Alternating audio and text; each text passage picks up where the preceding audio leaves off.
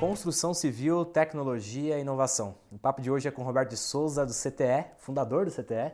E antes de começar de fato esse papo, conta um pouquinho quem é o famoso Bob, né, assim conhecido. Bob de Souza. Famoso não, só, só Bob. Pô, eu sou. Uh, quem eu sou? Sou corintiano. sou engenheiro civil, formado na Escola Politécnica da USP, né, mestrado e doutorado pela, pela, pela Poli também.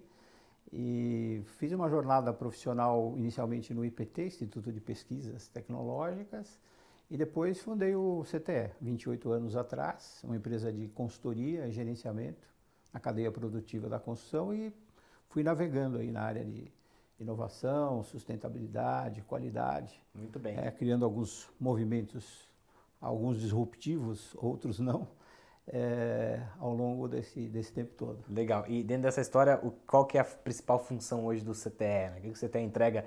O que ele entregava né? e o que passa, passa a entregar em tempos aí de mais de rupturas, né? Olha, e, é, a gente tem um propósito, né? Que é um propósito que foi bastante discutido, bastante é, uma reflexão bastante profunda, que é inspirar mudanças positivas na construção e na sociedade esse propósito nos orientou durante essa jornada toda. É, e a gente, nessa jornada, assim, alguns, alguns movimentos foram muito fortes. Uhum. Primeiro foi o movimento da qualidade, é, que foi uma disrupção forte no setor. Não se acreditava que a construção é, coubesse na construção uhum. qualidade, né? se admitia que a construção intrinsecamente é uma indústria do desperdício, etc. e tal.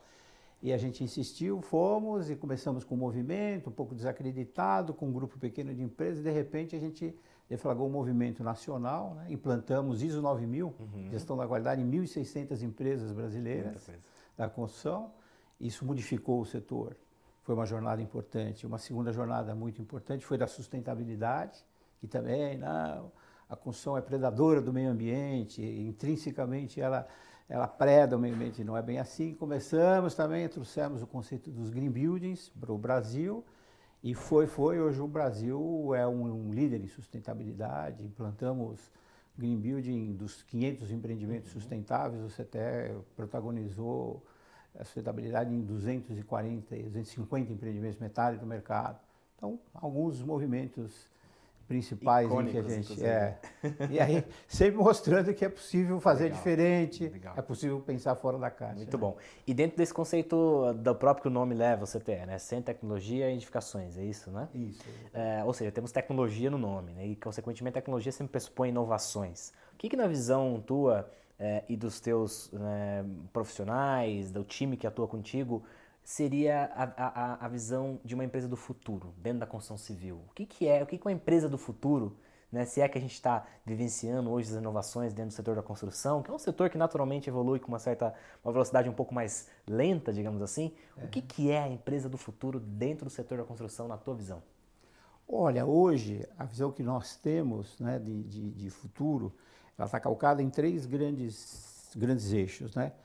um deles, eu já comentei rapidamente aqui, é a questão de sustentabilidade. Né? Todo, todas as tendências é, apontam que tudo vai, vai via sustentabilidade. Não dá para ser diferente. Mas não com aquele clima de greenwash, né? De não, só vamos não, pintar não. de verde para... Não, absolutamente. Como é, que, como é que você explica é essa... sustentabilidade mesmo em green building, né? Perfeito. É você fazer é, mais com menos, você preservar os recursos naturais, já que a construção é demandadora de recursos naturais você buscar tecnologias e materiais, tecnologias construtivas que é, eficiência energética, economia de água, economia de recursos uhum. que realmente estejam no, na veia. Então, um, uma vertente é a sustentabilidade, construção do futuro, construção sustentável que a gente chama, né? A segunda vertente é a industrialização da construção. A construção ainda é uma construção arcaica, vamos uhum. dizer assim, né? Ela é muito tradicional, muito artesanal então, a segunda grande tendência do futuro é você transformar os canteiros de obras numa indústria de, de montagem, né? É industrialização. Uhum. Pegar o uhum. paradigma industrial e você trazer para dentro da construção.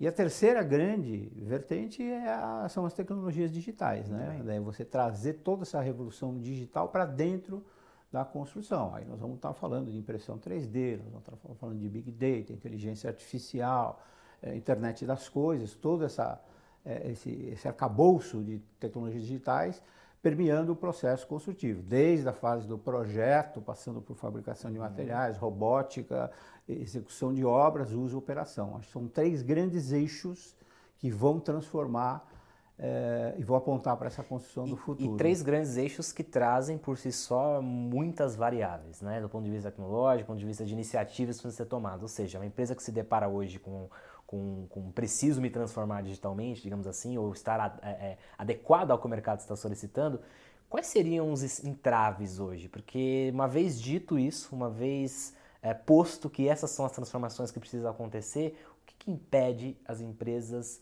de se transformarem dentro desses pilares hoje? Quais são os principais entraves que você identifica, por exemplo, as dificuldades que você identifica na cadeia como um todo, desde ali do projetista, desde a indústria até a incorporadora no final? Olha, tem um, um, um entrave, um primeiro entrave é a questão cultural, é a cultura, né? A cultura do setor de per si, ela é uma cultura conservadora. Uhum. Isso não é só no Brasil, ela é internacional. A gente foi, acabou de fazer o ano passado uma missão para o Vale do Silício. Tudo bem, ah, o Vale do Silício é diferente. É diferente, mas se você vê a própria construção americana, também não está com um diferencial muito grande, mesmo a europeia ou asiática. Então tem uma questão cultural do setor mais conservadora que outros setores industriais. É, tem uma outra questão que é é, a própria dinâmica do setor de construção, uhum. pelo fato de você é uma coisa muito interessante, né? Você veja o que, que é o que, que é um canteiro de obras? É muito louco. É uma fábrica que você abre uhum. e quando o produto está pronto você fecha a fábrica e vai abrir outra fábrica, uhum. né? Então ela é uma construção itinerante, né? Sim. Você vai nômade, você vai lá, fecha fábrica itinerante, fábrica né? itinerante, né?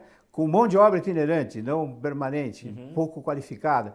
Então isso também cria uma certa dificuldade, um, é, um pouco diferente. Então são características estruturais do próprio setor e muitas vezes também tem a, a questão até do, do, funding, do financiamento do, do setor. Né? Você pega o mercado imobiliário, por exemplo, você trabalha com o dinheiro do cliente. Uhum. Então, você fala assim, mas por que, que no Brasil não se faz, não se constrói, por exemplo, edifícios de apartamento em seis meses? Uhum porque o cara trabalha com o dinheiro do cliente e o cliente não tem dinheiro em seis meses, uhum. entendeu? Então se faz em 30 meses. Em 30 meses, por que, que eu vou inovar tecnologicamente? Né? Por que, que eu não industrializo? Uhum. Porque trabalho. Então tem algumas armadilhas, vamos dizer assim, estruturais aí que seguram um pouco a inovação. O próprio crescimento, é, o próprio, inerente ao modelo de, o modelo, de como é, funciona. Né? É, são características estruturais, econômicas do segmento, estruturais da própria cadeia produtiva, culturais. Isso é, é, dificulta um pouco. Perfeito. Mas é possível romper isso, né?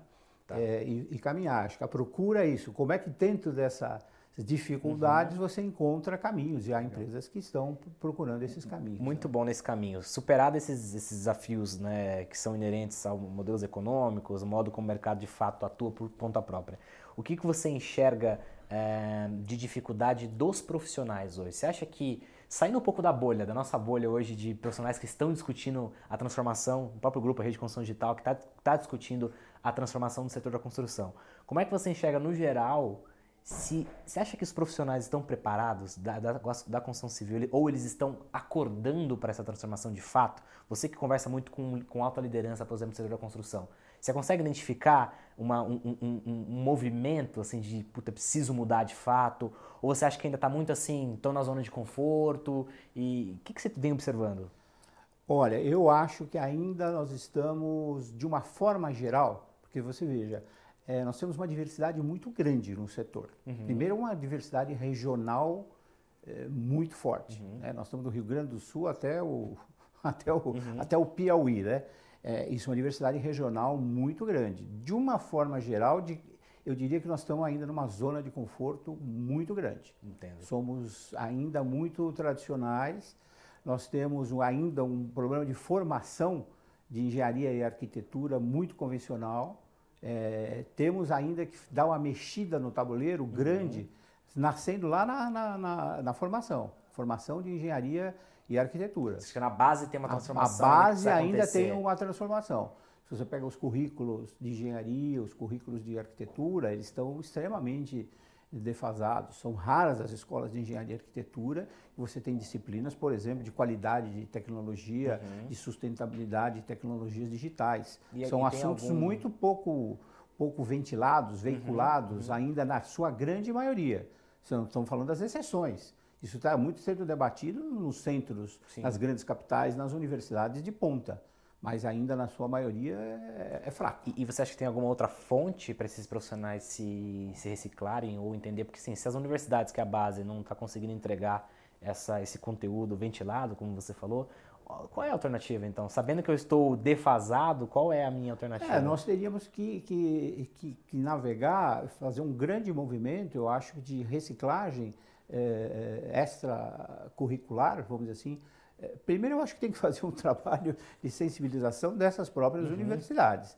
Mas, fora disso, extracurricular, fazer um trabalho de veiculação é, de, de, informação, de informação e formação, de, de, da, da, de é, depois de escolas, etc., etc., via setor privado, uhum. via ONGs, ONGs, etc., etc., etc., para a gente poder é, criar massa crítica, né? É, dentro, do, dentro do país e dentro do setor para a gente poder evoluir.